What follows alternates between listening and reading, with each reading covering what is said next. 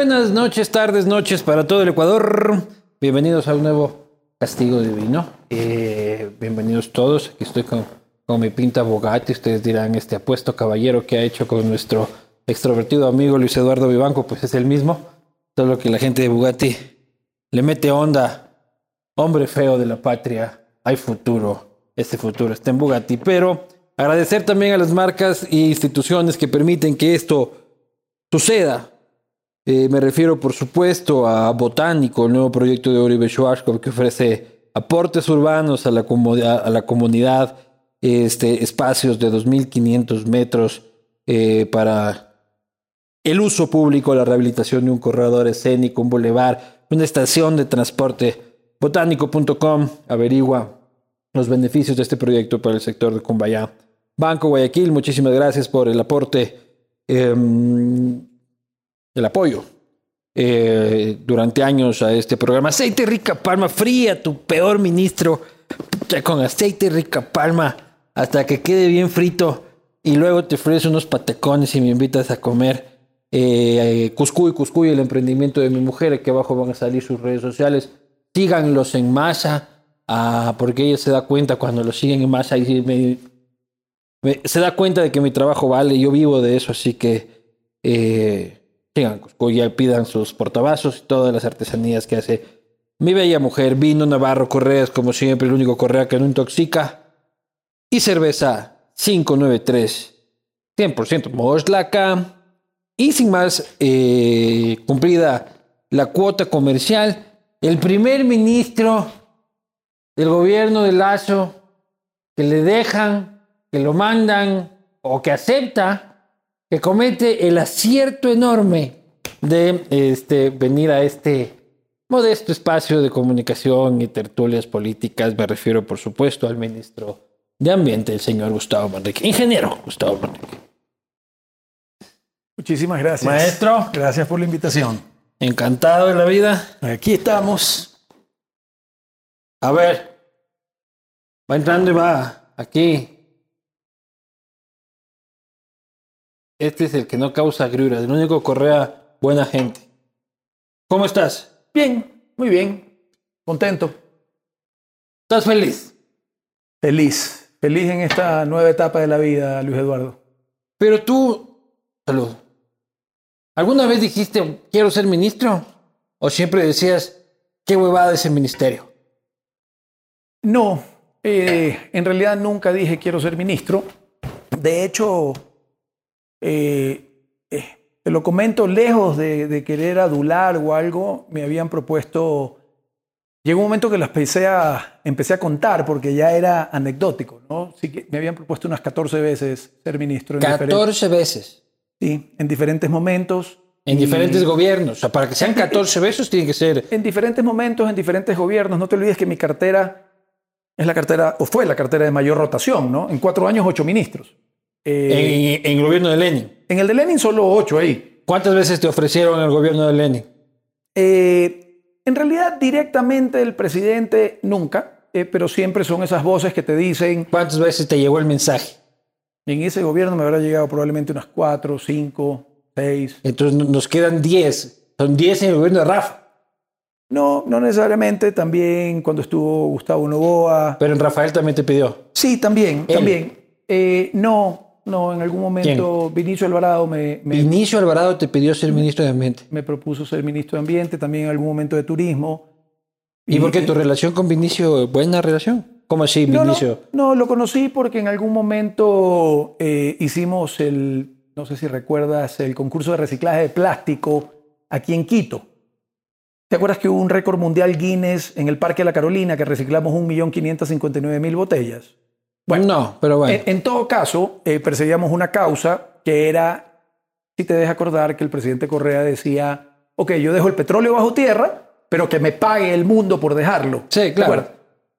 Eh, y si llegaba a una determinada cuota, no lo explotaba. Sí. Entonces nosotros hicimos un concurso de reciclaje de plástico que tiene un valor de 2 centavos de dólar por botella ¿Sí? y, y reciclamos con 98 mil estudiantes eh, 1.559.000. Pero mientras vos recogías botellas, Vinicio recogía dólares en la campaña, ¿no? No lo sé, pero recogimos 31 mil dólares. Entonces, 25 mil se lo donamos al Yasuní como una contribución y 6 mil le dimos A, para... a, a- a Vinici, así, a- a- No, al parque, no, no, al no, había un parque, al parque Vinici. Había un, un fideicomiso. Entonces, ahí lo conocí porque El que había me una manejaba relación... Baki en ese momento. Exacto. Entonces, ahí lo conocí. No lo Buen conocía. tipo. Sí, me cayó muy bien. Me cayó muy bien. ¿Mantienes Fueron- contacto? No, lo absoluto. ¿Y qué opinas de su situación ahora en, en el exilio en Venezuela? No, no puedo opinar mucho, me da pena, digamos, por su familia, en la parte humana, pero, pero no soy un político, no estudio mucho eso. Difícil llevarme a ese lado de la política porque no... Pero él te dijo, venga, vente a que seas ministro. Sí, de turismo, eh, de ambiente en algún momento y de turismo también. Eh, yo no tengo mucho que ver con turismo, digamos, más allá del turismo sostenible. Eh, y fue una conversación muy agradable. Y Con Rafa nunca. Yo fui presidente de Corpey seis años, la Corporación de Promoción, Exportaciones e Inversiones del Ecuador, eh, que era una corporación privada sin fines de lucro que promovía la, la exportación y la inversión. Rafael, el presidente Correa en ese entonces, eliminó, ¿te acuerdas?, la obligatoriedad de los gremios de pagar eh, las cuotas a los colegios, a las cámaras y demás. Sí. Corpey, eh, eh, los exportadores o importadores tenían que darle eh, una plata para la exportación o la desa- desaduanización de los... Y Le cortaron el... nos cortaron, nos cortaron. Y, y en algún momento ahí me- nos invitó en una misión diplomática comercial a Corea. Y es una Ah, anécdota. eres de los paseadores con Rafa. Una vez. igual, que, igual que Lervas y que, y que tu amigo Cronfle. Una- Todos han paseado con Rafa. El único cojudo Oye, que no fue pero ni déjame con Rafa fui yo. a ver si tú te embarcas en un viaje de esto la próxima vez. Fueron Con Rafa ya está 49 horas de ida y 42 de regreso. Pero a mí para que me lleven a Corea me meto 100 horas en un avión con tal de irme gratis, pues loco. Fueron 49, me tocó en el asiento de la mitad encima. Nos fuimos en uno de estos Entre de Rafa y Vinicio, así. No, no, no, éramos ciento y pico personas.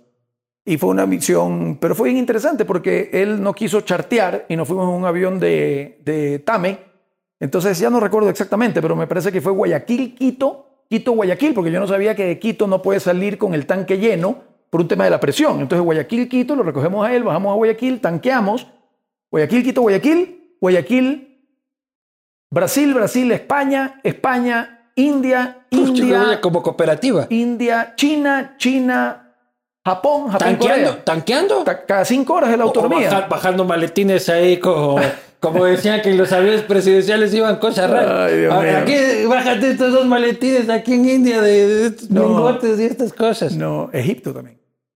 ¿Y qué tal? ¿Qué, ¿Qué onda con el man? ¿Todo bien así en el Muy paseo? bien, muy bien, muy bien. Eh, no, él trabajaba, eran agendas compartidas en algún momento. Él tenía agendas políticas, luego habían agendas comerciales.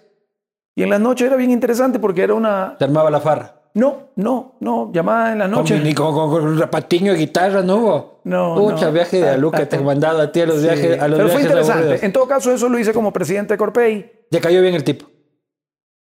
Sí, eh, digamos, en pantalla o en persona es un tipo agradable de conversar, un tipo muy eh, académico. ¿Y por qué no te ha sacado como le saca Cronfrey o le sacaba Herbas? Este se paseaba conmigo eh, y ahora termina en el gobierno del banquero. Primero, yo no tenía nada que ver con el gobierno. Yo estaba en Corpey, que es una corporación Herbas de tampoco. ¿Ah? Que, que Herbas tampoco, que se iba en los No sé, paseos. quizás porque no me he metido en el plano político, eh, eh, Luis Eduardo. No, no, no, a mí no me interesa hacerle daño a nadie. Mientras pueda administrar la cartera de Estado que me han dado, espero poder hacer el bien. Entonces, quizás por eso no me han sacado. y Fue un viaje, ¿no? Así que eso fue. Bien. ¿Cómo incorporan el discurso ambiental, que no era el discurso natural de Guillermo? Este es un discurso que él incorpora. Él ha tenido, tuvo este, algunas banderas eh, ambientales en algunas campañas. Tuvo un momento en- con, en- con el Yasuní, en su campaña del 2017, este, ofreció incluso la no explotación del Yasuní. El, pero no es una, un discurso natural, es decir, es un discurso natural de él que siempre se ha enfocado en lo económico y, y en otras cosas, que incorporó en la segunda vuelta producto de las, de, de las consecuencias y que ha naturalizado y ha y- y ha, ha incorporado muy fuertemente en su discurso y creo que también en su convencimiento. Pero no saben mucho de ambiente, creo yo. Tú tuviste que explicarle a Guillermo Lazo algunas cosas de ambiente o no. Él en tu programa, aquí, eh, él dijo eso. Él dijo que entre la primera y la segunda vuelta, eh, él se dio cuenta que no había incorporado en su discurso eh, temas de eh, LGTB, temas de equidad de género y temas de sostenibilidad. ¿Te acuerdas? Tú lo entrevistaste, Sí. estaba acá. Y efectivamente fue así. Él entre la primera, yo no lo conocía, yo lo había saludado dos veces en mi vida en unos pasillos, ¿no? De, de encontrarlo, hola Guillermo, no, no lo conocía. Y efectivamente un sábado en la noche me llaman, yo que quería conversar. Un desayuno al día siguiente, domingo, en San Pablo, En la playa. en la playa, en un restaurante de estos ahí en San Pablo, eh, y nos sentamos a Tú conversar. estabas en tu casa en la playa y él estaba en su casa en la playa. Sí, pero yo, yo estaba en playas, en General Villamil. ¿ya? Y, y me fui al día siguiente a primera hora. Te llama el presidente de venga No, mañana a me desayunar. llamó, me llamó una tercera persona. pero decir, venga mañana a desayunar. pudiera. Y tú en Bermuda ahí echando bien no, no solo todo eso, sino que, sino que se me había inundado la casa. Entonces me tuvieron que. pre- yo tenía solo una camiseta blanca y dije, bueno, ya. Y me prestaron una camiseta y me fui. Una camiseta. Una camiseta, sí, fui. ¿Quién te prestó la camiseta? Un amigo, ¿Qué amigo? ¿Qué amigo te prestó la camiseta? mi vecino. Tu vecino. Oye, bueno, entonces fui No, para no, allá. pero cuéntame que No me esto, Tengo varios vecinos. La casa tiene cuatro lados, hermano. No, ¿quién te Voy prestó la allá, camiseta? voy para de- allá, Luis Eduardo, y, y, y me dijo, eh, la realidad es que eh, necesito entender esto porque me he dado cuenta de que es importante, de que es relevante los conceptos de sostenibilidad. Y de hecho lo dijo adelante, habían, había otra gente ahí, dijo, me di cuenta que eh, el electorado de los otros tres que estaban uno arriba, un par tercero y cuarto puesto, eh, eh, tenían un porcentaje de votos sobre sostenibilidad. Y me dijo, necesito que me explique. Y me encantó que arranque así, porque me denotó humildad. Me denotó humildad. Eh, Lo y que yo- no sé, aprendo. Pero así, casi textual lo que tú estás diciendo. Y yo tenía otra imagen de Guillermo. Yo tenía una imagen eh, de alguien quizás no tan empático, que podía resultar difícil Un conversar. saberlo todo. Eh, y me encontré con una persona que cuando no entendía algo me decía, ¿me lo puedes explicar? Amplíame el concepto. Entonces, yo sabía que tenía al frente a un administrador. Eh, y Luis Eduardo, si bien es cierto, yo soy un ambientalista, creo poder o, o creo poder tratar de explicarte todo con la conveniencia de la conservación y de los dólares. Entonces le, le empecé a explicar por qué un picudo valía 750 dólares la libra en Costa Rica y por qué valía 4 dólares en Ecuador. Y básicamente era porque aquí lo matábamos y allí estaba vivo y tenías un círculo de gente. Entonces, así comenzó. Pero él no sabía que la camiseta te la había prestado el hijo de Jaime Nebot.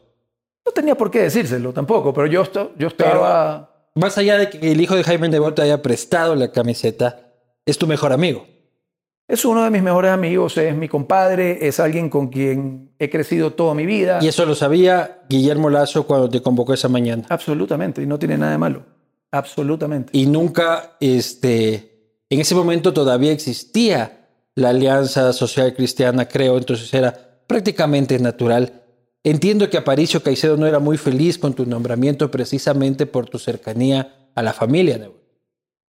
Sí, habría que preguntarle a Aparicio, pero con Aparicio tengo una relación extraordinaria. Eh, efectivamente, me pasaron un screening y me vieron el pedigrí, por decirlo de alguna ¿Cómo te manera. hicieron eso? Múltiples reuniones.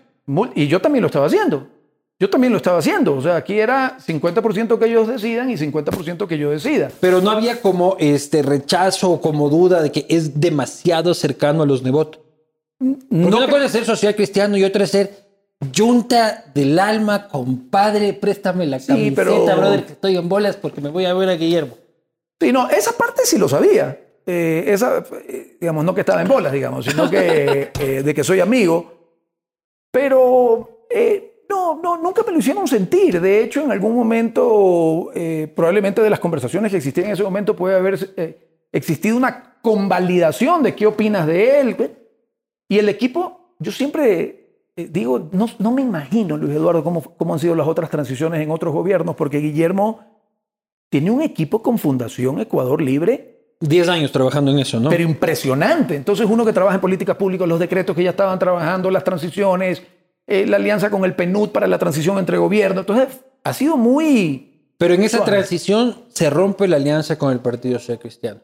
¿Tú dónde viste eso por televisión? Yo estaba en Estados Unidos. Yo estaba en Estados Unidos. Y ya estabas asignado, no nombrado porque todavía no estaba el gobierno, pero ya te habían dicho ibas a ser ministro de Ambiente. Sí, definitivamente y se rompe la alianza con el Partido Ciudad Cristiano. Correcto. Y tú estabas en Estados Unidos. Yo estaba en Estados Unidos. Igual que Guillermo. Igual que Guillermo. Igual que Pascual del Chopo también. Ese no sé, pero eh, solo por punto de orden no estaba con Guillermo. No, Guillermo no sé ni en qué estado estaba. Yo estaba en Miami. Estaba en mismo. Pero tú ves eso y dijiste, me jodé. Es como cuando se divorcia papá y mamá para ti. No llamé, no hice nada y Recuerda que te dije que me habían propuesto, yo no percibo el cargo. Yo sé, eh, pero ya habías aceptado. Yo había aceptado. Es una situación incómoda para ti. Pudiera ser. No me digas que no era incómodo. O sea, si es tu pana y, y, una persona que le habías aceptado trabajar con pero él. Pero en todo caso eran, digamos, tres personas aquí que tenían que, que opinar en algún momento, ¿no? Guillermo, eventualmente Jaime. Eh, eh, y, esto, esta conversación la he tenido con el presidente. Le he dicho, Jaime es mi amigo, el hijo es mi compadre. Es, no, no, ¿Y qué te dice Guillermo? Pero absolutamente. No es mi problema cuáles son tus no fans. No es mi problema, no es mi problema, ni va a ser. Pero cuando, hubo, pero cuando hubo la ruptura, tú le llamaste a, Jaime Junior a decirle, brother, ¿qué onda? No, no, ¿qué onda? No en tono de pregunta. No, no, ¿qué onda? o sea, ¿qué onda? De que chuta, conversemos de la situación. O sea, tu pana, hay una ruptura política, este, no sé, me imagino una situación incómoda, de buena fe de tu lado, ¿no? Totalmente, totalmente. Siempre los, los criterios y las opiniones de seres queridos es relevante, pero finalmente a mis 51 años de edad, Luis Eduardo, yo tomo mi decisión. ¿no? Quizás con mi esposa y, mis hijos. La decisión de mis hijos es importante. Tengo uno de 17, una, una chica de 14 y, Leo de 8. Y todos tienen sentido para yo evaluarlos desde su opinión, ¿no? De la Pero si tienes que tomar una decisión que puede afectar este, los intereses empresariales legítimos, este, pero empresariales de este, tus amigos, no solo de, de Nebot o lo que sea, de tus panas en general. Eh, tú decías esta semana que hay 20 mil licencias ambientales este, rezagadas, ¿cierto? Correcto. Tienes panas pesqueros, tienes panas camaroneros, este, en la agroindustria, tú eres agrónomo, este, ¿cómo tomar esas decisiones? Decisiones ambientales del ministerio que puede afectar directamente al negocio legítimo, repito, de panas. Mira, yo, creo que la reputación es un tema que se cultiva, Luis Eduardo, ¿no? Y mis amigos saben que a mí no me tiembla la pluma, me tiembla la mano. Eh, yo voy a hacer es que es que súper sencillo, en realidad, no es nada problemático. ¿no? Yo he aceptado una cartera de Estado que tiene unas regulaciones, unos decretos, unas leyes, unas normas, unos temas constitucionales que tengo que cumplir. Yo te aseguro, yo tengo muchos, oye, estuve en seis escuelas, ¿eh? o sea, yo lo que más tengo es amigos. ¿Pero por qué te votaban de tantas? No, fue coyuntura, sabía que si te decía eso podíamos y así me desmarcaba de la pregunta también. Ah, claro, pues. No, tranquilo, que yo ya yo vuelvo, yo vuelvo, soy obsesivo. También como que me doy cuenta que no estás tomando, así que toma nomás. Ya vamos a pasar de los negocios, para que estás más no, tranquilo. encantado, lo que quieras. Yo no tengo agenda oculta, Luis Eduardo. No, no, conmigo... No, no digo que no tengas... No, agenda oculta ni fregando te voy a decir eso. Lo que digo es que, por ejemplo, ¿tú crees que esa relación es insalvable? Conociendo como conoces a los Nebot, conociendo como conoces a Guillermo. Espero que sea salvable por el bien del país. Creo que son reconstruir la alianza. Sí, espero que sí, pero te hablo desde la ingenuidad de un ciudadano que ahora está en un cargo público, ¿no? No, pero no, no, es político. no tengo idea de los entretelones detrás, no conozco los detalles, no he preguntado, no tengo tiempo para eso. Con 20 mil trámites y estás equivocado, son 100 mil. No es que estás equivocado, no, no sabías los otros 81 mil que encontramos. Mm. Porque el viceministerio tiene dos, ¿no? Ambiente, ahí hay 20 mil, y en agua hay ochenta y pico de mil. Entonces, hay que hacer una cirugía ahí a fondo. Eh, volviendo a la pregunta que no te la. Contradicciones con intereses empresariales de los amigos. Lo siento mucho. El ambiente primero. Sí, ¿Por qué dudaste de eso? No, porque no, te, porque no te iba a decir el ambiente, te iba a decir las leyes, ¿no? Porque a veces no son todos los temas relacionados con ambiente específico, Claro. pero, pero una multa es una multa. Una, pero yo no voy a perseguir a nadie, ni, ma- ni a mis amigos, ni a nadie. Y la ley está escrita en piedra, es súper cuadrada, Sí. ¿no? Es, entonces, Pero hay políticas, correcto. Gustavo, que no son la ley. O sea, no es, loco, no te voy a sancionar porque estás votando porquería al río. Lógicamente, seas mi pana o no seas mi pana, te voy a caer si estás votando porquería al río. Pero yo te pongo un ejemplo. Reserva Marina de Galápagos. Polémico temita. Polémico temita en el que tienes que ver tú, tiene que ver el viceministerio de pesca, tienen que ver algunos, tienen que ver los ambientalistas. Tenemos un problema con los chinos graves, este, un problema también de afectación a la flota pesquera nacional eh, que legítimamente también trabaja y genera empleo y el encebollado que tú te estás comiendo mientras estás viendo esto es producto del trabajo de estos pescadores. Eh, pero tú tienes que definir si es que ampliamos o no ampliamos la reserva marina.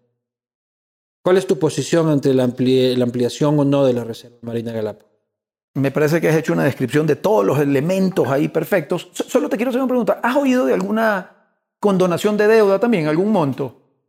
De la ¿A deuda quién? por la ampliación de la reserva. No. Es que se habla en los pasillos, que, que es parte de la presión que meten, de que hay una condonación de deuda de mil millones. ¿no? Entonces todo el mundo De es... los chinos, a los chinos. No, no, no. De deuda externa del país. Hay un, dicen, es que si amplías la reserva, nos condonan mil millones de dólares. Ah, los gringos ambientalistas y tal y cual. y ONG y... Entonces, Eso, eso suena a cuento. quería poner ese ingrediente entre todos los buenos eslabones que graficaste, porque era el que faltaba. Eh, mira, ese es un tema que tiene un, un- un pilar en lo ecológico, o en la conservación, en lo económico Y en lo geopolítico. y en lo social, en lo social. En, lo, en la parte de conservación, decir, oye, ampliemos la reserva porque queremos salvar a todos los animales debajo del agua. Suena lindo. Yo te aseguro que hasta el mayor pescador va a estar de acuerdo porque va a decir, ¿qué más quiero? Más inventario debajo del agua si voy a sacar más. Mientras más pescado, mejor. Pero si no puedo pescar, ¿de qué me sirve el inventario? Correcto, Es, pero- como, pero- es pero- como ver las joyas del otro lado de la vitrina. correcto. Pero lo que te quiero decir es, finalmente, en conservación todos deberíamos estar de acuerdo. Ok, dejemos la conservación porque si agotamos el recurso, mañana no tienen que pescar. Y de ahí tienen, tienes los dos temas sensibles, Luis Eduardo, que es el económico y el social. Y voy por el económico primero. Hay una flota, no me sé el número, pero solo para ejemplos gráficos. Digamos que la flota entre los cerqueros, los palangreros y todo, es 300 y pico barcos. Por decir cualquier cifra. Nacionales. Nacionales. ¿No? Pues, Claro, porque- Palangreros, porque- no, no, esa boda no es ilegal. Eh, no, No es ilegal. no, lamentablemente no. Debería, pero no. Yo sí creo que debería ser ilegal, pero ya vamos a hablar de eso también si, si así lo deseas. En lo económico, tú, ¿qué? tú tienes el archipiélago de Galápagos y tienes 40 millas que te protegen, que dices aquí nadie pesca porque esto es reserva. De hecho, hay hasta unos santuarios que tienen otros grados superiores, ¿ya? Y de ahí tú tienes 160 millas, que es el mar ecuatorial, la zona económica ecuatoriana, donde pueden pescar los barcos. Pero de repente vienen y nos dicen, oye, ya no en las 160 millas, ándate, es decir, 200, ¿verdad? 40 más 160, ándate a la 201. O sea que los atuneros ecuatorianos tienen que pescar en la, desde la playa, así básicamente. O desde la 201. O sea, desde, desde la... Tienes el archipiélago, tienes las 40, am- digamos que se amplían las 160, tienen que venirse acá. Pero Luis Eduardo, ¿te imaginas todo el combustible que tienen que consumir ahora todos los días? La alimentación de la gente para ya no pescar en la milla 41, sino pescar en la 201. Hay un impacto económico. Hay un impacto económico que hay que analizar. Pero hay quien dice que lo ambiental supera el interés económico de unos pocos, ¿no? Hay que demostrarlo. Hay que demostrarlo. Yo te, digo- te pongo un ejemplo. Estudios serios, Luis Eduardo, hablan que un tiburón vivo vale 1.600.000 dólares. Y un tiburón muerto, en el mejor de los casos, te lo pagan en 200 dólares. ¿Por qué? Porque el tiburón muerto compraron las aletas y quizás alguna carne si te la vendieron. Entonces ahí, te- ahí se está contradiciendo el concepto, ¿no? O sea, e- económicamente es más valioso conservar.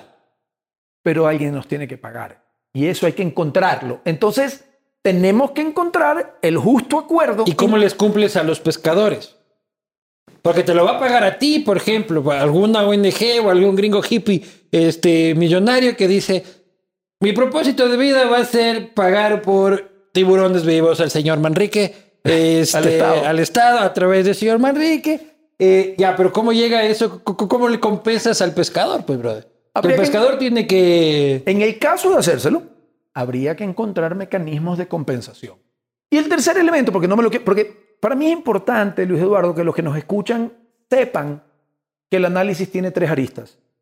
El de conservación, que para mí todos deberían decir check. El económico, que hay unas dudas enormes, si conviene o no. Y el social, porque digamos que en la milla 40 te llega un barquito con un motor de 50 caballos. Ese barquito ya no te puede llegar a las 201 millas. Entonces, ese barco en lo social tiene que buscar otra actividad económica. Hay una conversión social, hay una conversión de actividad económica. Entonces, no, No, es tan vas a ampliar la reserva marina, me, que- me queda clarísimo.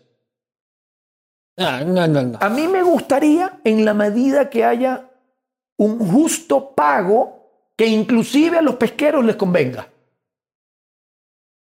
Eso no va a pasar y lo sabes. No, se necesita tiempo y buena capacidad de negociación. Buena capacidad de ¿Cuánto tiempo se necesita? No lo sé, no lo sé, pero... Varios años. No, no, no, no, no, no, no. No, no, no. Esto es cuestión, está en agenda, está en prioridad. Oye, Galápagos, el, el Ministerio de Ambiente, tú tienes Ministerio de Ambiente y abajo tienes el Viceministerio de Ambiente, que tienes cambio climático, patrimonio natural, calidad. Y en agua, todo lo que tiene que ver con eh, agua potable, saneamiento, riego, drenaje y recursos hídricos. Pero arriba, Luis Eduardo, también presido seis organizaciones más adscritas, que es el Parque Nacional Galápagos, que es el 99% del territorio de Galápagos, la ABG, que es la Agencia de Bioseguridad de Galápagos, la EPA, que es la Empresa Pública del Agua, ARCA, la Agencia de Regulación y Control, el FIAS, que es un... En fin, o sea, lo que te quiero decir, a pesar de este monstruo, que, que vemos todo lo que te he dicho, Galápagos ocupa gran parte de mi tiempo, pero es porque en entrevistas como estas, en presiones sociales, en reuniones de gabinete, el tema está presente. Hay Es que el mucha tema es presión. importante, pues. Es súper importante. Y tiene los ojos internacionales. Todo, eh, la- las ONGs. El abastecimiento, la ganadería en Galápagos. ¿Cómo controlar? ¿Cómo limitar? Porque ni siquiera entiendo de que está permitido este, el envío de carne desde el continente tiene que producirse. Con los problemas de deforestación y todo lo que implica la ganadería, ¿no? Sí, yo- mira, ahí has dado un tema en el, en el clavo de un, de un eh, proyecto que me encantaría empujarlo, Luis Eduardo, y voy a tratar de decir, Pero tú tienes corazón ganadero, ¿no? Desde tu abuelo. mi abuelo era ganadero, eh, cafetero también, y de hecho mi vocación por la naturaleza, Pero la ganadería se supone que te es estás el quedando tú ahora eso. No, este es mi segundo, loco. Ah, ya. Entonces, Este, se supone que la ganadería es la, Gracias. el- la mayor generador de gases de efecto invernadero, pues loco. sí. ¿Qué es este ministro de Ambiente? Pescador, ganadero. Solo falta que sea miembro de la, de- de- del Frente Unitario de, de Transportistas Pesados, nomás ya. Yo creo que se trata de un equilibrio. Hay que tener un equilibrio. Pero respondiendo lo de Galápagos, si me das unos minutos o un par de minutos, Galápagos fue uno de nuestros territorios que sufrió duro por la pande- pandemia. Todos sufrimos, sin excepción, el más pobre y el más rico, sin excepción. Uno más que otro. Pero en términos de análisis territorial, Luis Eduardo, Galápagos quedó bloqueado. Entonces, yo creo que a Galápagos hay que generarle otros ingresos más allá de turismo. Y yo creo ¿Qué son cuáles? eh, generación de capacidades, por ejemplo. ¿qué- ¿Cómo te suena que Luis Eduardo Vivanco llegue a Galápagos y ya genere una conexión con algún sistema particular en donde te exporte Galápagos una bolsita de café al mes por 10 años y tú das 120 dólares? Entonces, ¿qué vas a hacer? Desarrollar el cafetero orgánico. Entonces, no se hubieran quedado sin recursos si eso hubiera tenido Desarrollar la agroindustria en Galápagos. Me da miedito, señor ministro, eso. No, no, mira, el 97% del territorio de Galápagos es parque nacional. Y, y- y allá en Galápagos no hay tutía. Allá en Galápagos no es que ahora es el 96. No, no. Tenemos las observaciones nuestras y las observaciones internacionales. Entonces desarrollar este 3%, dice. Ese 3% que no es parque nacional en otras cosas, pero que le generen ingresos Pero recurrentes. digo, ni, ni el tiburón sabe que pasó la milla 40, ni el pajarito dice, uy, no, vete, vete para acá, que estás en el 97, hermano, vente acá, que estás en el 97. La naturaleza no entiende de estos límites Todo está provocados conectado. por el hombre. Todo está conectado. Tienes razón. Tienes razón. Y eso. Entonces tú dices, vamos a sacarle la madre produciendo a este 3%. No, no, es que te quería contar, no terminé con el ejemplo. En Estados Unidos, tú vas y porque el gobierno de Estados Unidos se dio cuenta que era mucho más caro cuidar la obesidad, cuidar la hiper- hipertensión y otras enfermedades cardiovasculares, ¿y qué hicieron? Hicieron una política de Estado que dice que tú vas a un restaurante y tú abres el menú de la comida y te dice pescado frito, 10 dólares, 828 calorías. Y abajo dice pescado al vapor, 10 dólares, 220 calorías. Y se van por el pescado al vapor, pero establecieron la política pública de poner las calorías por alimento. ¿Ok? ¿Cuál sería mi idea con Galápagos? Proponer una política pública y decir, pon la huella de carbono por alimento. Entonces yo estoy en un restaurante y veo gaseosa. Pero eso le importa, hermano, a, a ti, a no. mí, a Camila que está aquí, Estás a 10 equivocado. hippies. Eh, ¿Tú crees que la people, la people que tiene, que tiene hambre, loco, cogen y abre, va a la pollería y le dicen este pollo 500 huella de carbono? No, no, no, no. Va a la fila de los más baratos, brother. Luis Eduardo. Yo también, tú cuando vas, ustedes los del gobierno de Creo, no, pues pero uno, las personas normales abrimos el menú y no vemos el plato, sino vemos el precio. Y vamos buscando por el precio y de ahí lo, lo, lo hacemos match con el plato. Luis Eduardo, yo no estoy hablando de hablar de miligramos, estoy diciendo un semáforo de huella de carbono de rojo contamina, amarillo es medio, verde. ¿Pero qué es el verde? El verde es que lo produjo la comunidad, porque no viene del continente. Entonces tú estás, para solo terminar el ejemplo, vas a decidir la bebida que te vas a tomar en Galápagos y dices, bebida gaseosa. En Galápagos. En Galápagos, te estoy diciendo solo Galápagos. Ah, ya, pues lo que, el que va a Galápagos sí no. tiene esa conciencia. Galápagos tienes el mismo efecto del Malecón 2000 en Guayaquil. La gente que entra al Malecón 2000 no te bota un chicle, no te bota un papel, se comportan perfecto, Como el ecuatoriano en Miami. como el ecuatoriano en Miami, o el turista en Galápagos. El turista en Galápagos se vuelve automáticamente conservacionista. Entonces yo... Porque no es un turismo para todo el mundo, ¿no? Sí. No o sea, tienes no que tener un billete. Ah, ¿vale? Exacto. Entonces, si tú eliges todo lo que son semáforos en verde, menos contaminación, la riqueza queda en esa comunidad. Porque si no la gaseosa... sentido. Yo pensé que hablabas a nivel nacional. No, no, no, no. Me refiero a Galápagos. Comenzar con esa batallita. Entonces, eh, son, son cosas. Pero de nuevo, yo te decía que mi desafío contigo y con el presidente es demostrarle que genera empleo, que es bien para el planeta, que es buen negocio para el empresario. Esa plata, cuando tú vas a elegir la gaseosa o el jugo de naranja hecho en la parte alta de Santa Cruz, ¿dónde se queda esa plata si eliges el jugo de naranja? En el de la comunidad de Santa Cruz. Claro, pero sí sabes que te vas a enfrentar con unos ambientalistas heavy shit, ¿no?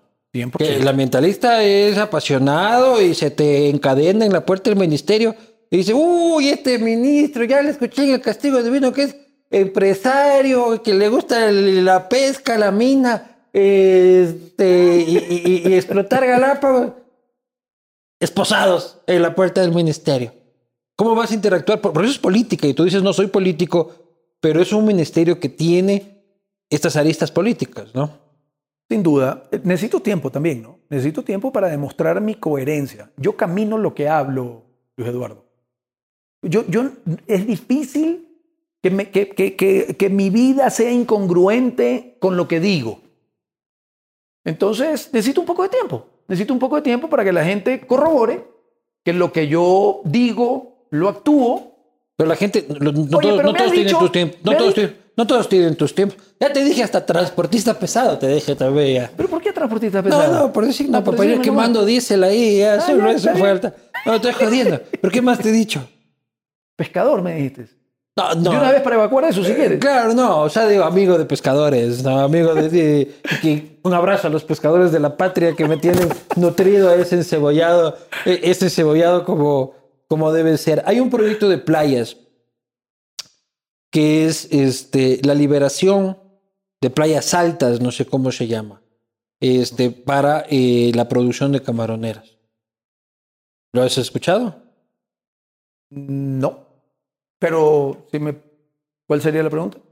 Más allá No, no, de sí, que sí lo he es- escuchado. Es que si es que no lo he escuchado no tiene sentido, porque este, hablan de la liberación de playas altas, este, no sé cómo se llama, porque todas las playas son intocables en el Ecuador. Exacto. Pero hay unas que tienen una cota más alta, que tampoco pueden ser tocadas ahora, pero que se plantea liberalizarlas para la explotación productiva del camarón. Este, conceptualmente, de lo que acabo de escuchar, digamos, estaría de acuerdo en la medida que se respeten los cuerpos hídricos, la, de dónde se extrae el agua, cómo se dispone el efluente. Es decir, estaría de acuerdo si es que son zonas... Lo que no estaría de acuerdo si es que mañana me dices es que es un bosque tropical seco que tenemos que deforestar. Ni cagando, pues, hermano, no, no es que no- eso no está en discusión. Ya, o sea, el, el bosque tropical seco, o sea, ni tampoco las playas en, en- en Correcto. general. Coincido contigo. Coincido contigo. No he escuchado el proyecto, pero, pero sí no es te parece descabellado del todo. dependiendo eh, de la el- afectación de cada uno de los y espacios. el uso de suelo como esté hoy ahí. Y ver cada caso por caso. Sí, No sí. una cosa de liberación Correcto. generalizada. Correcto. Se llama agricultura, bueno, no es agricultura, pero en agricultura tú conoces eso como agricultura de precisión, que es manejar tus, admi- tus decisiones administrativas en función de la unidad más pequeña que puedas. Obviamente como eh, funcionario público hay que determinar políticas públicas, no es que puedas administrar en función de cada hectárea, digamos, pero, pero conceptualmente si, si fueran unos suelos degradados, desertificados, que ya sacaron todo el, el- ¿cómo es que se llama? El, el cascol, que es muy característico de esa zona, Mejor que den plata. que generen empleo, que generen empleo. ¿Cuáles son tus prioridades? ¿Qué te ha encargado el presidente Lazo? Eh, mira, hay dos cosas. A 100.000 pies de altura, ¿no? El uno es que hablábamos de entre 20.000 y 100.000. Sé que el rango es enorme, pero digamos 20.000 trámites represados. La, deben comprender, Pero eso me suena a lleva tu licencia ambiental, varón. Lleva tu licencia ambiental. nada peor que la anarquía, nada peor que estar desregularizados, nada peor que producir fuera de la ley. Pero tampoco, Entonces, re- tampoco, toma rega- la licencia tampoco es- regala la licencia, ¿no? No, en lo absoluto. Pero Luis Eduardo, una vez que tienen la licencia, tienes la auditoría. ¿Verdad? Entonces, que nada mejor para el ambientalista de que esté en norma, de que tenga una licencia, porque ahí tienes la auditoría. No te olvides que para darte la licencia tienes que dar una póliza de, de cumplimiento.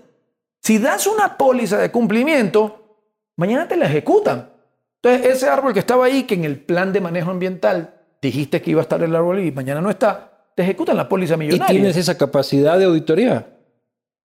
Eh, la realidad, la respuesta más honesta es no, pero estamos trabajando en un decreto presidencial con unos revisores que permitan ir a hacer eso y nos reporten sin perder la capacidad de la autoridad nosotros. ¿Qué son revisores? ¿Tercerizados al sector privado? Sí, ese, ese, hacia allá estamos caminando en la idea... Vas a contratar a Zambito, a tu empresa para, para, para que No se puede contigo, Luis Eduardo. No, estoy pensando en instituciones tipo KPMG, Ernst Young, Deloitte, SGS, PwC. Como algún día le pregunté a ellos, ¿en qué negocio estás tú? Y me encantó la forma en que lo eh, resumieron. Me dijeron, yo estoy en el negocio de decir la verdad. Ese es el negocio de ellos. De- Pero, pero estos, estos 100 mil que dices, este, que no están regularizados, que están esperando su papel, ¿están operando igual? unos sí y otros no. ¿Tienes más o menos el cálculo de cuántos operan y cuántos no? No, no tengo el cálculo de cuántos operan y cuántos no. Eh, Porque los que están operando sin la licencia tienen que ser presos, ¿no? ¿O cuál No. es la sanción? No, no necesariamente. Hay dos tipos de licencia, la que tú llamas ex ante, no sé por qué se llama así, y ex post. La ex ante es cuando tú tienes tu platita en el banco y dices, quiero eh, poner esta empresa, ¿cómo se llama la de tu empresa? La de Cuscus. Cuscuy, es de mi Cuscuy. mujer, no es una empresa, hermano, no es como Zambit. Un emprendimiento ahí de artesanía. pero me imagino que son ecológicos, pues, ¿no? Claro, pues, ¿qué pasó? Pues, pasó. Entonces, tienes la plata aquí y ese es un... e- Sí, sí. tienes un exante. ¿ya? Entonces, ahí tú pagas eh, una tasa para que te, para que te eh, actualices, para que tengas la licencia.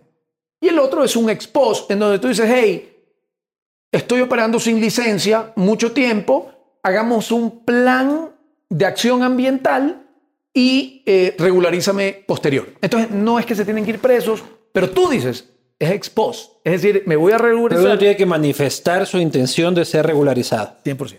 Y si es que no, Ahí sí vienen sanciones, vienen amonestaciones, una serie de cuestiones.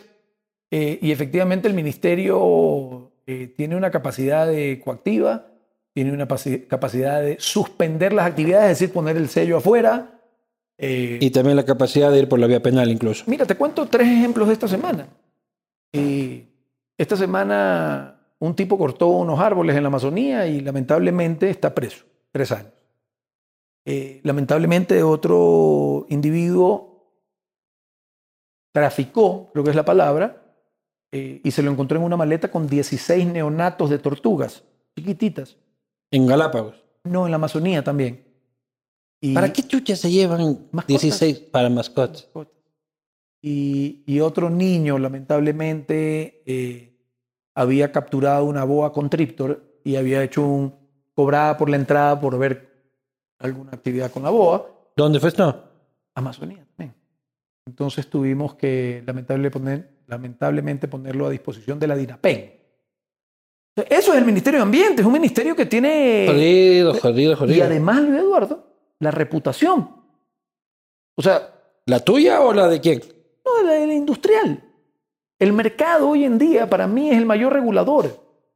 En el minuto que se enteran que tu marca es un greenwashing o un lavado verde, es decir, que es mentira lo que dices que haces, o que tus insumos y tus proveedores no cumplen con la eh, promesa de valor, eh, la- la- la- el mercado te aprieta. En Dinamarca. Aquí también, en ¿Tú el crees, mundo. no, ¿Tú crees que en, en serio una persona de la prosperina este, agarra un producto, un jabón, y dice, este jabón en realidad es mentira lo que he estado diciendo de que es biodegradable y que tal y cual que... O lo que dice, este jabón vale un dólar menos y me importa un carajo el resto. Lo segundo. Creo que estoy de acuerdo contigo. Entonces es una afectación de mercado de tú, yo, cuatro hippies, este, hippies en el buen sentido, gente que tiene conciencia ambiental, pero no creo, lastimosamente, que como sociedad ecuatoriana hemos llegado a ese nivel de, de conciencia, producto del hambre, de la pobreza. Sí, tiene, creo que tienes razón. No es que creo, tienes razón, Luis Eduardo. Eh, sin embargo, digamos de un escándalo mediático de ese jabón. Y estuvieron usando unos químicos que la envoltura tenía plomo. El Por la- afectación al ser humano, me por afectación al ser humano. Eso es otra cosa. Me está matando esta pendejada. Otra cosa es que está matando unas tortuguitas que ni veo. Sí, efectivamente. Yo, de nuevo, cada caso es cada caso, Sí. pero hay un mercado que pasa factura. Hay un mercado que pasa factura y si no, pregúntale a algunas multinacionales. Voy a mencionar marcas acá, pero No, y ojalá que cada vez sea más y nos indignemos más cada día con empresas que no cumplen este, este, y su huella eh, ambiental es cada vez peor y, y sanciónalos, critícalos, déjalos de comprar, entiérralos en, en el mercado, pero me gustaría que sea más. Pues que trato de, de- de aterrizarlo un poco más en la realidad, porque a veces siento, con todo el respeto, no tú, sino que el gobierno puede estar pensando las cosas en, en esta nube este, del, de lo que debería ser, ¿no? Muy alejado de, de lo que está pasando en el Comité del Pueblo, de lo que está pasando acá en, en- la Colmena o en el Guabo, o donde las prioridades y el entendimiento del mundo son otros. Sin duda, sin duda. Hay, hay unos lugares en donde es mucho más receptivo hablar de esto. Te vas a los países nórdicos donde tienen solucionado todos los problemas. Entonces tienen seguridad, tienen salud, tienen educación, tienen vivienda. Eh, es más difícil cuando vienes a un país como el nuestro en donde hay ciertas prioridades no cubiertas todavía. ¿no? ¿Qué quiere- contigo. ¿Qué quiere decir zápara? Tápara. ¿Qué son los záparas? Ah, eh, una comunidad. Un- Sí. No, un pueblo. Tu pueblo es ancestral amazónico. Correcto. Quedan 600 este, záparas únicamente. Su idioma está, tal vez en los próximos 24 meses, su, su idioma ha, ha desaparecido. Ellos, por ejemplo, no están siendo y no quieren ser consultados sobre la explotación este, en su territorio. Igual algo parecido O pasa sea, con no los quieren ser consultados en el sentido de que su respuesta es no. Su respuesta es no. Ok. Consulta previa. ¿Ya? Es una promesa de Guillermo Lazo durante la campaña. Consulta previa y vinculante, que es el plus importante de la propuesta de Guillermo que no es una propuesta creada por él, sino una propuesta que él acogió. Las complicaciones esas al desarrollo de, de- de proyectos de inversión importantes en minería, eh, en petróleos, eh, ¿cómo los vas a manejar? En el momento en que el presidente ofreció de que se consulte a la comunidad y si es que ésta dice que no, no se explota. No importa si abajo hay la mina de oro más grande de la historia de la humanidad. Simplemente no se explota. Al inicio del programa me hablabas de cómo había llegado yo, mi relación y todos esos temas delicados que tocabas. Eh, cuando él me... Ese es mi trabajo, no disculparás. No, no te preocupes. Eh, no te preocupes. Yo lo oí, lo de la consulta previa vinculante. Y dijiste, mierda. No, Ah, dije excelente. Dije acepto. Mira, hay un tema. eh, eh, no me gustan los anglicismos, pero para efectos de esta pregunta tengo que traerlo. Hay un efecto en Estados Unidos que se llama el efecto NIMBY. NIMBY. Que es. eh, si yo te pregunto a ti, Luis Eduardo, Luis Eduardo, ¿tú quieres seguridad para tus hijos? Sí, claro. ¿Quieres educación gratuita para tus hijos de primer mundo? Sí. ¿Quieres becas en universidades? Sí. ¿Quieres carreteras? de- Sí. Ok, Luis Eduardo. Tengo que poner la mina en el patio de tu casa porque ahí está el yacimiento. Tú dices NIMBY. Es quiero, pero not in my backyard. ¿Ok? Not in my backyard es yo quiero salud, quiero educación, quiero seguridad, quiero carreteras, pero no me No pongas que la mina mi casa. no, en el patio de mi casa. Entonces, para mí, comprenderás que como ambientalista que soy, es lo mejor que me puede pasar la consulta previa vinculante. No la consulta previa, porque la consulta previa es, ok, te consulto Eh, paripea y yo hago, lo, papá, y yo hago lo que quiero. Pero la consulta previa vinculante es ir a la comunidad y decirle, oiga, ¿quiere la mina atrás de su casa? Si ellos dicen que sí, hay que hacerla. Pero, aquí, pero vos dices, nadie dice not in my backyard. No, yo Na- también pensaba... Todos dicen este, not in my backyard. ¿Por qué esperarías que ellos digan que sí? Ahí viene unas negociaciones en donde la minera, por ejemplo, por seguir con el ejemplo, pudiera decirles, bueno, déjenme medirle su línea base. Entonces ve su línea base, en qué tamaño de la casa tienen, cuáles son sus ingresos promedios, si tienen escuelas, si tienen carreteras. ¿Y qué pasa si la minera, en su proceso de la consulta vinculante, perdón, consulta- campaña, dices vos. Claro, y le dice, voy a hacer una escuela, voy a hacer carreteras, voy a darle seguridad, el ingreso promedio lo voy a triplicar. Entonces quizás te dicen que sí. ¿Y pero quién vela porque eso se cumple? Porque la minera puede venir a ofrecer. no, no, no, las autoridades. pues, es parte brother, de los claro. contratos, es parte de las concesiones. Ya se pone en el contrato de concesión.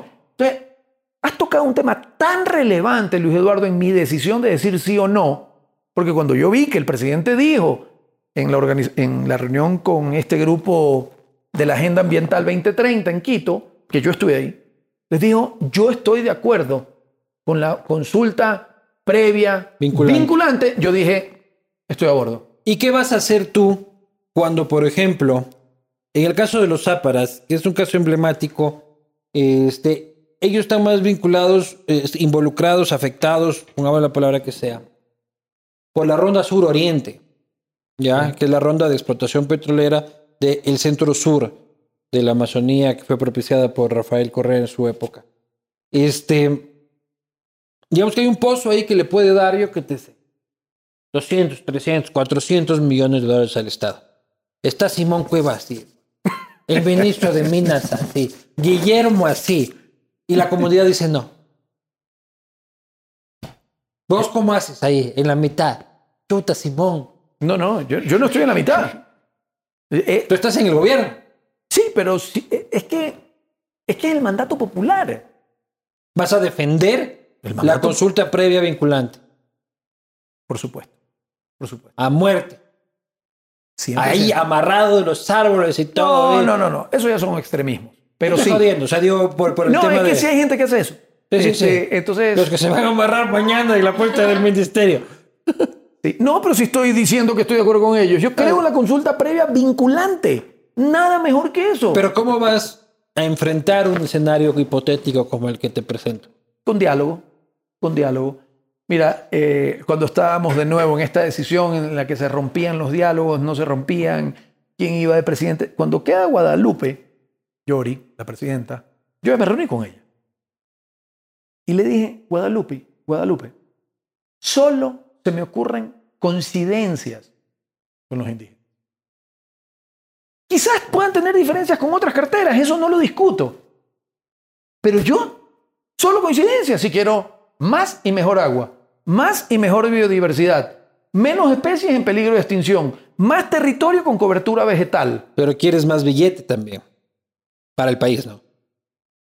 Es que Y eso está a través también de la explotación minera y la explotación petrolera que va en contra de la bandera política de Pachacuti. Yo no sé cómo diablos van a meter una agenda este, de explotación de recursos naturales en la Asamblea con esa presidencia. Ya tocará ir viendo en el camino. Pero de cara a mi cartera, que es la que represento, eh, eso es lo que persigo. Eso es lo que persigo. Y, pero mañana, digamos, viene una minera, cumple la ley con la mejor tecnología del mundo. Y es súper sencillo de controlar hoy en día, pues no, si tienes los recursos. Es, o sacas el agua de aquí así, tienes la minera, acá la botas así. Tiene que estar igual o mejor, pues Luis Eduardo. Mañana la biodiversidad tiene que estar igual o mejor. La riqueza de la comunidad en términos de escuelas, de ingresos, tiene que estar igual o mejor. Entonces, solo se me ocurren coincidencias. Otras carteras de Estado pudieran tener más complicados los acuerdos, las negociaciones y demás. Claro, o sea, Simón Cueva jodido y vos pipa de la paz, pipazo de la paz con, con, con- con Guadalupe Llori. Simón Cueva debe ser uno de los nombres más mencionados en las últimas cuatro semanas. Y paso. Está haciendo un gran sí, trabajo. Sin duda, a él, le toca, a él le toca una trabajo complejo, ¿no? Que es administrar, a- administrar una, un- una fuerte crisis. Minas en fuentes hídricas. ¿Cuál es tu posición? Eh, las minas necesitan agua para producir. Es decir, eh, eh, no hay cómo producir una, o, o no tiene cómo entrar en producción una mina si no tiene una fuente de agua. De ahí que sean en áreas de recarga, estoy, re- eh, recarga de agua, así se llama, ¿no? Así se dice. eh, no estoy de acuerdo, pero en, en una zona en donde se ha permitido explotar, necesitan sí o sí una fuente Pero de en agua. recarga hídrica, no. En una fuente, por ejemplo, en un páramo, no. Ni una mina en ningún páramo. Sí, pero sé hacia dónde vas. Yo no puedo hacer nada hacia atrás. Lo nuestro es de hoy hacia adelante. Entonces, la ley no es retroactiva. Eh, pero, por ejemplo, en una zona donde sea un área de protección hídrica, no pudiéramos. Como el caso de Río Blanco en Cuenca, ¿no? Correcto. Correcto. Están, me dicen, en el borde, tengo que estudiar un poco más ese tema, pero que está en el borde de arriba, De los dos cantones. en los dos cantones. así. Entonces la mina puede entrar por el otro cantón tranquilamente y provocar la misma explotación. Pero como tú dices, eso, es, eso sería retroactivo, porque la consulta popular fue previo a la exploración de Río Blanco. La consulta popular. No, Eh, perdón, al revés. sí, sí, sí, fue consulta popular, sí. No fue Pero no consulta fue previa. No fue previa, fue consulta popular. Y fue cuando ganaron la, la- fue por la primera vuelta. O sea, cuando se hizo la primera vuelta electoral, en la que ganó Arauz y pasó Lazo, se hizo la elección en Cuenca sobre Sí, no, el estoy, tema. no estoy seguro de las fechas, pero, pero No, sí. esa- 7 de febrero. sí, sí, 7 de febrero. La fecha, sí, tienes razón. Digo, Se aprovechó el mismo proceso electoral. Consulta popular del Yasuní. Lazo siempre dijo que la apoyaría. Yo también. Y en la misma reunión que te digo que tuvimos en Quito, me parece que fue en el sur de Quito, con, con la agenda ambiental, con Natalia Green. ¿Has que- ido al Yasuní? No, nunca he ido. ¿Has ido al Oriente? Sí. Eh, pero estoy de acuerdo. Pero además, el presidente en esa misma reunión, porque como yo te decía al principio, tanto ellos me estaban evaluando a mí como yo estaba evaluando a ellos, ¿verdad? ¿En dónde? En el proceso de aceptar o no el ministerio. Ah, ya. Esto es una decisión, este- este- esto es una decisión 50-50. Claro. Y estoy feliz, Luis Eduardo, con la decisión. Me encontré, lo que te decía, con una Fundación Ecuador Libre, que son jóvenes, y, y ya por ser jóvenes, casi que por default, es gente que cree en el medio ambiente. Pero vas a ganar la cuarta parte de lo que ganabas antes, ¿no? En general. La cuarta parte, dime dónde está la diferencia para ir a recogerla, pero O sea, no, no. O sea, pero digo que en general No. el sueldo de ministro no es... es menor, es, menor, pero está en mi declaración patrimonial. Tengo siete empresas, van bien, tengo una empresa en Portugal en comunicación sostenible, eh, tengo una empresa de calificación de proveedores. Va, Entonces tienes la O sea, si me posibilidad dejas hacer de- la propaganda, la hago. Sí. No, no, pero digo, tienes la posibilidad de dejar andando tus negocios y dedicarte acá Mira, este, Eduardo, sin fines tema, de lucro. Has tocado un tema. Mi papá se dedicó a, las a los 37 años. Espero que mi mami no se ponga brava porque me equivoqué en la edad. Y nosotros nos quedamos en la calle. Porque vino a hacer política eh, y él era, al igual que yo, eh, una empresa de servicios, sino que en el caso de él era un doctor cardiólogo de consulta. Y cuando regresó, más allá de ser un prestigioso doctor, mal que lo diga su hijo, eh, los pacientes no esperan, pues se tienen que... Entonces, pasamos malos ratos nosotros a los ocho años míos. Malos ratos económicamente, mi mamá nos sacó adelante, mi papá luego también eh, se recuperó, pero, pero, eh, ¿qué tiene que ver esto con tu pregunta? No sé, dime tú. Ya te voy a decir. Te dije que me habían propuesto 14 veces y había dicho que no, no solo por temas políticos, sino por temas empresariales, porque no estaba listo. Hoy mis empresas están maduras, están bien, están andando o camino a la madurez. Zambito tiene 20 y pico de años. Eh, está- está Y en- Zambito va a seguir trabajando pero 100%, yo renuncié a la presidencia y a la administración. Ahí está mi socio que la está manejando. y contratar con el Estado. le pedí tres cosas. Renuncié a todos los clientes petroleros, a todos los clientes mineros, a todos. Y tenía, tenía contratos con ellos. Pero comprenderás que sí puede la empresa contratar con ellos. No tiene nada de malo eso. Pero me parecía que era delicado. Puta, tu socio debe querer matarte, pues. No, no, no, tipo no. más te manda de ministro y me corta todos los contratos. Y evidentemente el tercer tema es eh, Contratos públicos. ningún contrato público, sí con gobiernos seccionales porque lo permite la ley, pero ningún contrato público, que dicho sea de paso, tengo más de cinco o seis años, Zambito, tenía sin, o tiene sin contratar con el sector público. Entonces, quizás el sacrificio de renunciar al sector petrolero o al sector minero, Es fuerte, pero no determinante en tu vida. así es. La consulta del Yasoné. ¿Va, va, o va o no va? Debería ir, ¿La vas a empujar? la voy a empujar y además el presidente... ¿Palabra de gallero? No sé si La- la- las peleas de gallo están prohibidas, ¿no? Así no, no que- están prohibidas. Pero creo que en unos ciertos... No, pues. No, en ningún lado. No, no están prohibidas. Correa solo prohibió los toros. Entonces, palabra de gallero. Palabra de gallero todavía, Este, la voy a todavía cómo tener. No entiendo mucho cómo, si depende tanto de mí o no de mí, si eso es con el Consejo Nacional Electoral, que tiene que promover También. la consulta. Eh, pero en todo caso yo estoy de acuerdo. Y además... Pero ya se está explotando los bloques dentro del parque. Sí, entonces ahí es donde... Nada para atrás. Ahí entra, nada para atrás, porque la ley no es retroactiva, pero sí una veeduría. Pero el gobierno sí puede retroceder porque la explotación es del gobierno. En este caso, Sí, pero ahí me imagino que entran ya con- la que está explotando. Pero me, me imagino que entran conceptos de seguridad jurídica, de gente que ha venido a hacer una inversión determinada. Pero el camino, Luis Eduardo, es la conservación. Ese es el camino. Lo que pasa es que es de largo plazo, pero mientras tanto tenemos que darle a la gente de comer, tenemos que darle empleo. ¿Qué opinas de los toros? Ya que topaste el tema. Tú lo topaste, no yo. No, ya que vos dijiste que estaba prohibido, de- de- derivaba en eso. ¿Alguna vez fuiste a los toros? Sí, claro, muchas veces. Muchas veces. Mono yendo a los toros. Sí.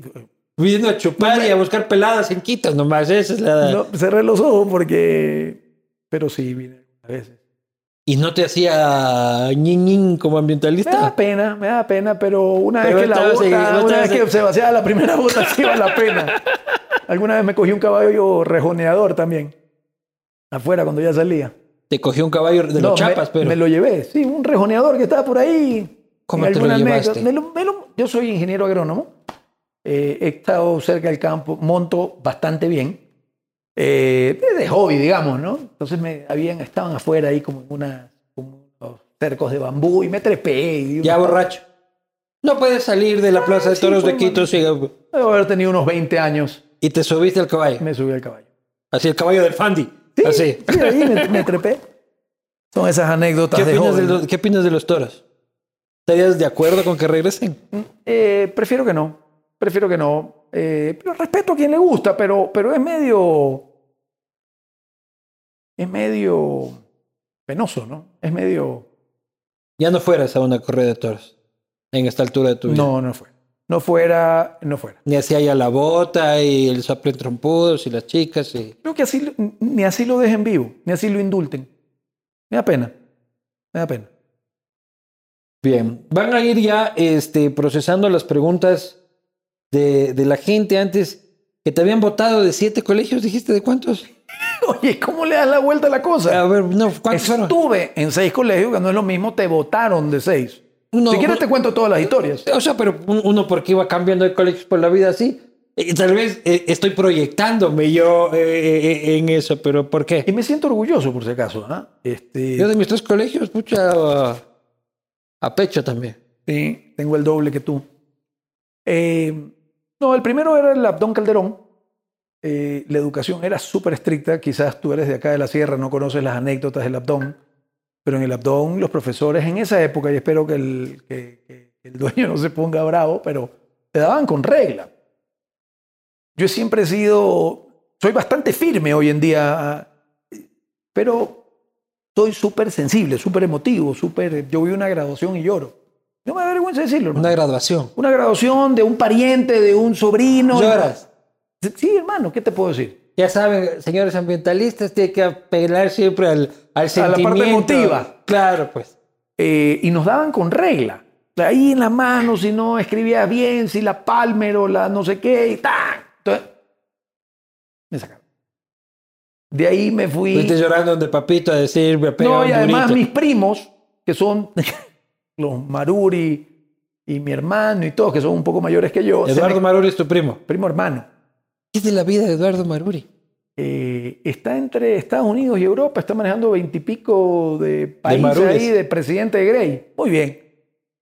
Compadre también. Eh, le- Además le- de primo hermano, ¿no? En Barcelona le fue Ma- Mahoma nomás. Parece. O sea, no creo que. Yo soy de la Liga y vos eres de Barcelona. Sí, nunca he sido así como tan aferrado al fútbol. Somos de una familia de béisbol. Somos, eh, mi abuelo se llama, eh, se llama David, pero le decían Fati, ¿no? doble T Y. Ahí, para la gente de la costa que nos conoce, pues hay un equipo muy tradicional de la costa que se llama Fati, que fue un equipo que fundó él hace 54 años. Entonces, todos los primos, los Maruri, los Parducci, los Miranda, los Manrique, Pero es del el jet set de San Borondón, la familia del ministro. Pues. no se puede hablar tranquilo contigo, oye. ¿eh? Me, me- me inhibe. Salud, salud. Luis Eduardo. Entonces, él, él, eh, mucho más beisbolista que futbolista. Pero sales del Calderón. Y de ahí me fui al Liceo Bilingüe Vida Nueva. Eh, estuve un año y mi papá decidió ser subsecretario de gobierno y nos tuvimos que venir a Quito. Este, y estuve un año en Quito, ¿En dónde? En Quito. en el Martín Cereré. En el Martín Cereré. ¿Qué tal? Lindo, sepa. Yo tenía panas del Martín Cereré. Sí. Pues eran compañeros de chupa, pues los del Martín Cereré. Pues. No en mi época, porque vos, vos tienes cuántos años. 51. Claro, no, pues pucha, ya había el Martín Cereré para ese tiempo. Sí, hermano. Ha tenido sus años, Estamos entonces el hablando- te Martín estoy hablando en el 78. Pucha, ha sido el Martín Cereré ya. Imagínate. Cosita seria de viejo, pues. lo- Y es un chiste porque el otro día fui, no el otro día, hace unos meses. y Al no- Martín. Imagínate que el lic- No, me estoy metiendo en un lío. No, no, no cuente, pues no vas a dejarme así. El, el- el logo es un duende fu- Fumando. fumando de Claro. un colegio. Sí. Creo que necesita renovación el logo. ¿Y a qué fuiste? El, el- el- el alumno ilustre vuelve el Martín no, no, no, no, no. Eh, eso era en mi época privada antes de entrar en el gobierno para. Se para ve que fuma el para- logo del Martín Sí, Cereré. un colegio. ¿Qué te parece? Este, De para medir la huella de carbono. Quería ver si medían la huella de carbono. Y, de ahí del Martín,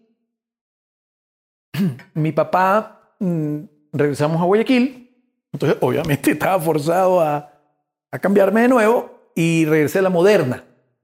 Y en la moderna estuve tercero, cuarto y quinto grado. Y, y mi mamá decidió en sexto grado, por diferentes razones, cambiarme al Liceo Panamericano. Y en el Liceo Panamericano ya eh, estuve de sexto grado a sexto curso. Ah, pero eran decisiones familiares y Sí, tal. no que me votaron. no, nunca fueron No, disciplinarias. tú dijiste eso. Puta, qué bombe, pero cualquiera anda por la vida, puta, con las seis medallas Yo me colgadas. siento pero- orgullosísimo, hermano. Por eso es que te digo, cuando tú me decías conflicto de interés con los amigos, mis amigos saben cómo soy y tengo muchos. Obviamente unos más cercanos que otros.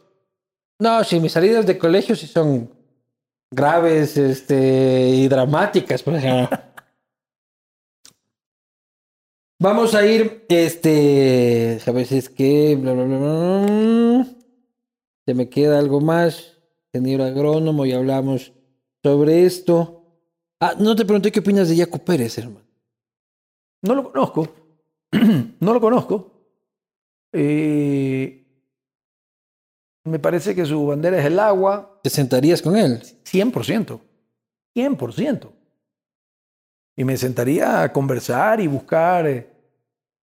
Soy alguien que por excelencia, primero trabajamos en las coincidencias. Y explotas las coincidencias y trabajas en las coincidencias. Y de ahí, Luis Eduardo, tú puedes estar de acuerdo en no estar de acuerdo. ¿Y con Leonidas Isa?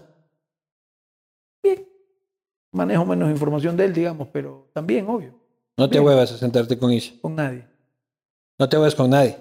Yo no me huevo jamás, dices. Eso es otra frase de otra gente, pero no con nadie. En la medida, mira, yo soy de los que creo que la Pero siempre tú así, bien con todo el mundo. O sea, para un puñete en el colegio tampoco nada. hice judo toda mi vida, seleccionado del Ecuador. No me asusto tampoco para las peleas, ya no estoy en época de eso, digamos. Pero ¿no? eras puñetero de Wambra. Y algo, Así eres. algo. ¿Cuál fue tu peor bronca? Sí. Así esas de fiestas de Quito, ¿verdad? Desde ley termina todo en fiestas de Una, Quito. una en. Costa Rica y una aquí. En Costa Rica fuiste a repartir puñete. Es que viví cuatro años allá. Ah, en el INCAE, en el que estabas ahí. En EARTH, primero, en EARTH, que es la Escuela de Agricultura de la Región Tropical Húmeda, donde me gradué de ingeniero agrónomo, y luego saqué dos títulos en INCAE. Claro, de ahí te diste de puñetes. No, cuando estaba en EARTH. ¿Y por qué fue? Eh, vas a hacer que me peleé con mi esposa. No, no, ya. Es- es- eh, eh, ¿cómo, decía, ¿Cómo decías que eran los, los- los permisos ambientales?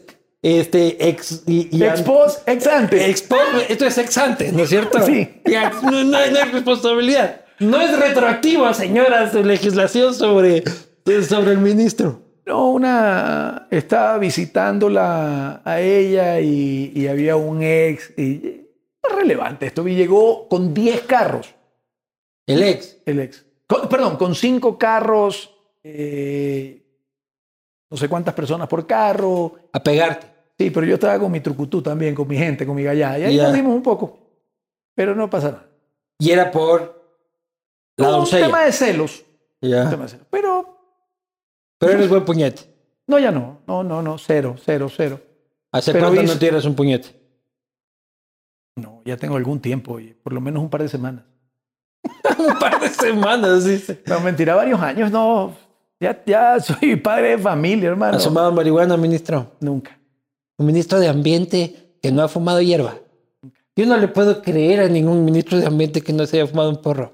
¿Cómo puedes conocer la naturaleza? Ayahuasca. Me pierdo de mucho.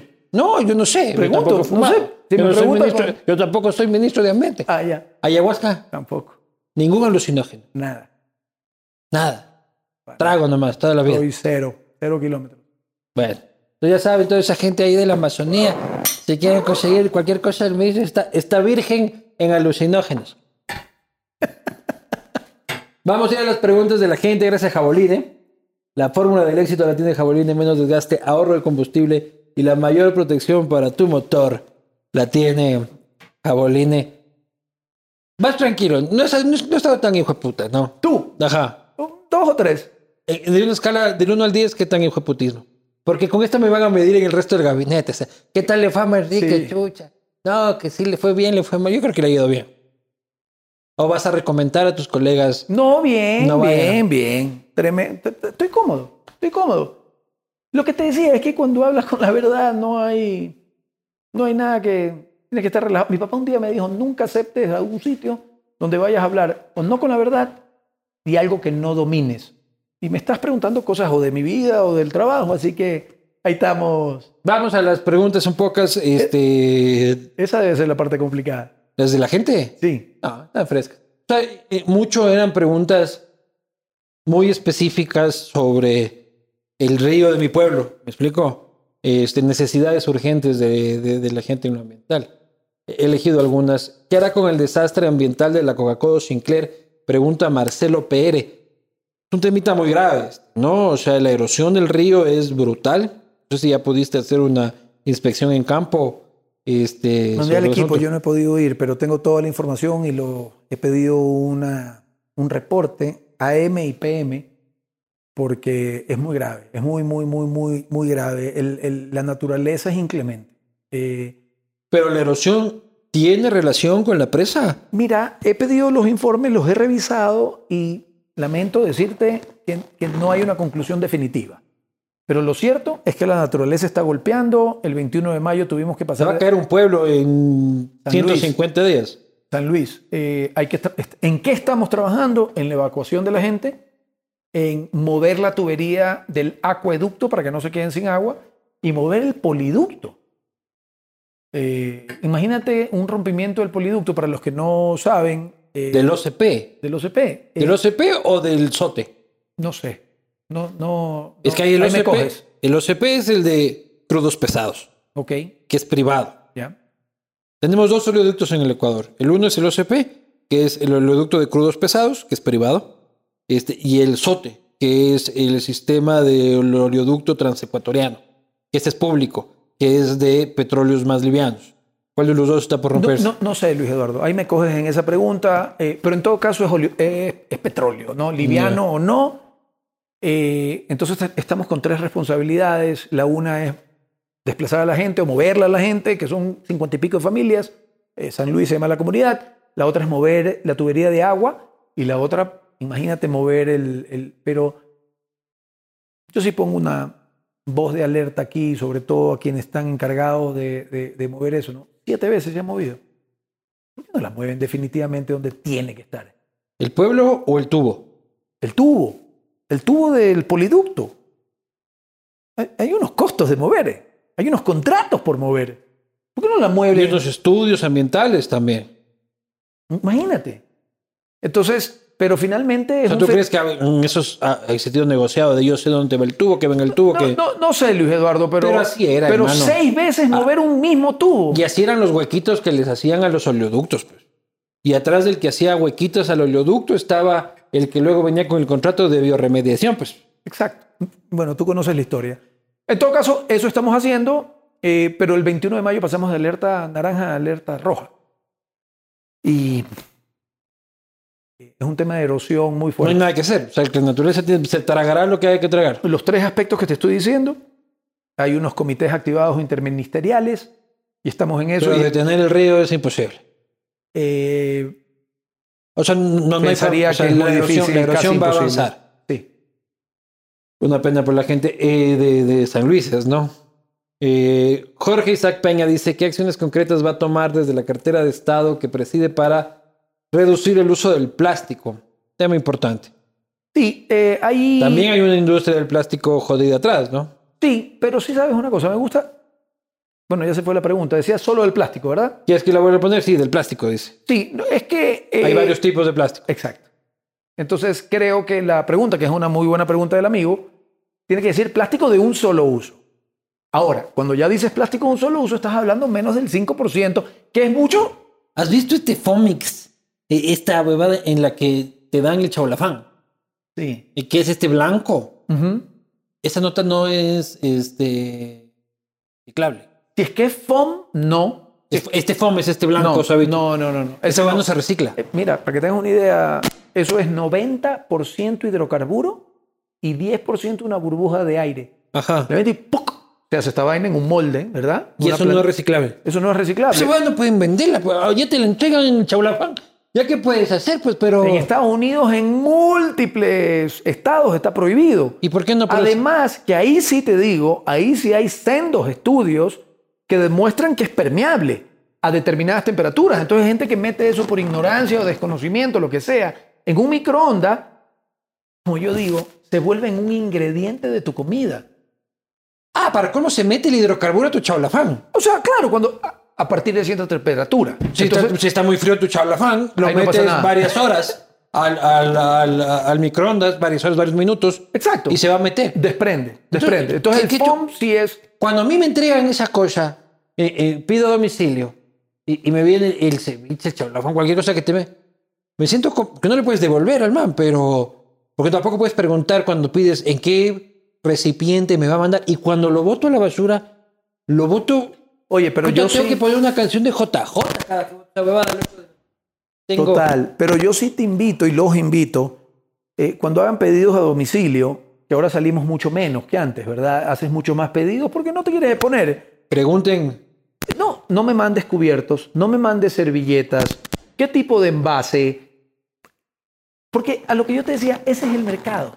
El mercado marca las tendencias. cosa que la gente del restaurante diga, oye, me están preguntando mucho por el sorbete. ¿Qué carajo pasa con el sorbete? Exacto. Entonces creo que el mercado sí marca las tendencias del El consumo. sorbete es de, uno solo, de un solo uso. El sorbete es de un solo uso. pero Eh, no ese plástico. Ese plástico sí es reciclable.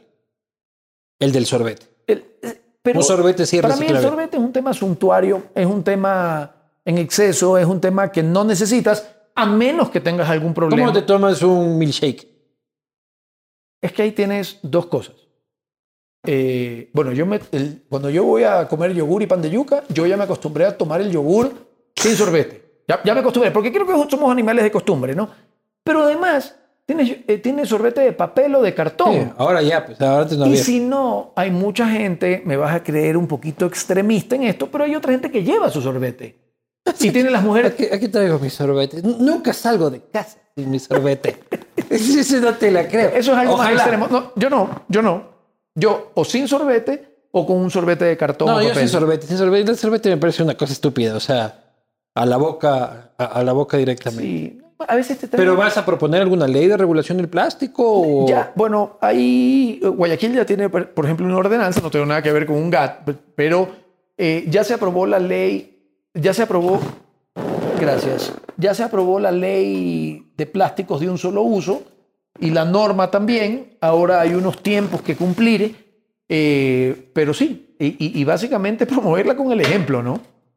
Hay un plástico de un solo uso que sí no se puede reciclar. ¿no? El condón. El condón sí. Eh, eh, espero que no le den doble uso a ese plástico, por el amor de Dios, ¿no?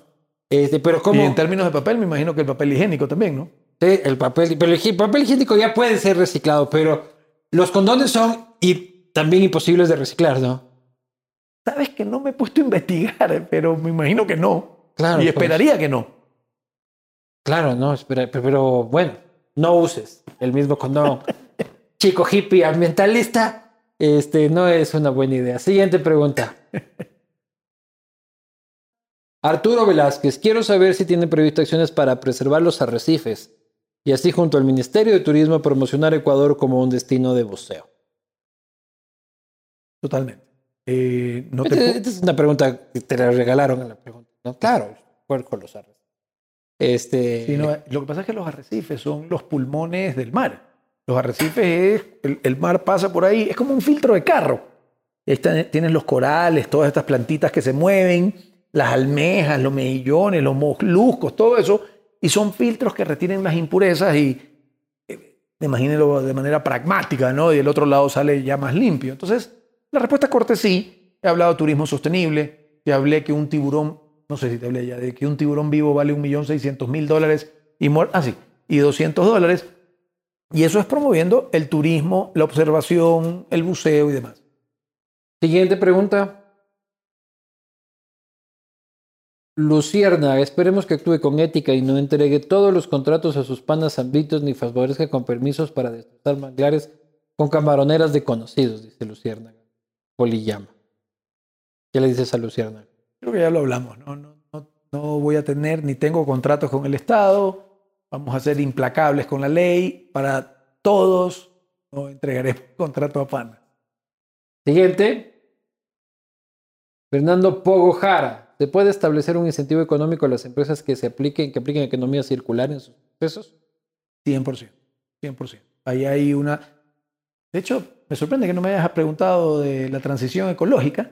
No, es que esa es la que te sabes de memoria, pues esa es la bandera del ministerio, pues ¿para qué te la voy a dar en bandeja de plata? Es verdad. Entonces te califico 7 sobre 10. Ya, muy bien, vamos subiendo. Y no te dije. Este, esta es la última pregunta, dice Daniel Heredia. ¿Hay microemprendimiento como recicladores que se, que se les caro y que les sale caro y engorroso cumplir con la legislación ambiental? Crear una legislación más laxa, por ejemplo, regularizar varios locales que se dediquen a lo mismo y estén en el mismo sector en un solo proceso sería una solución.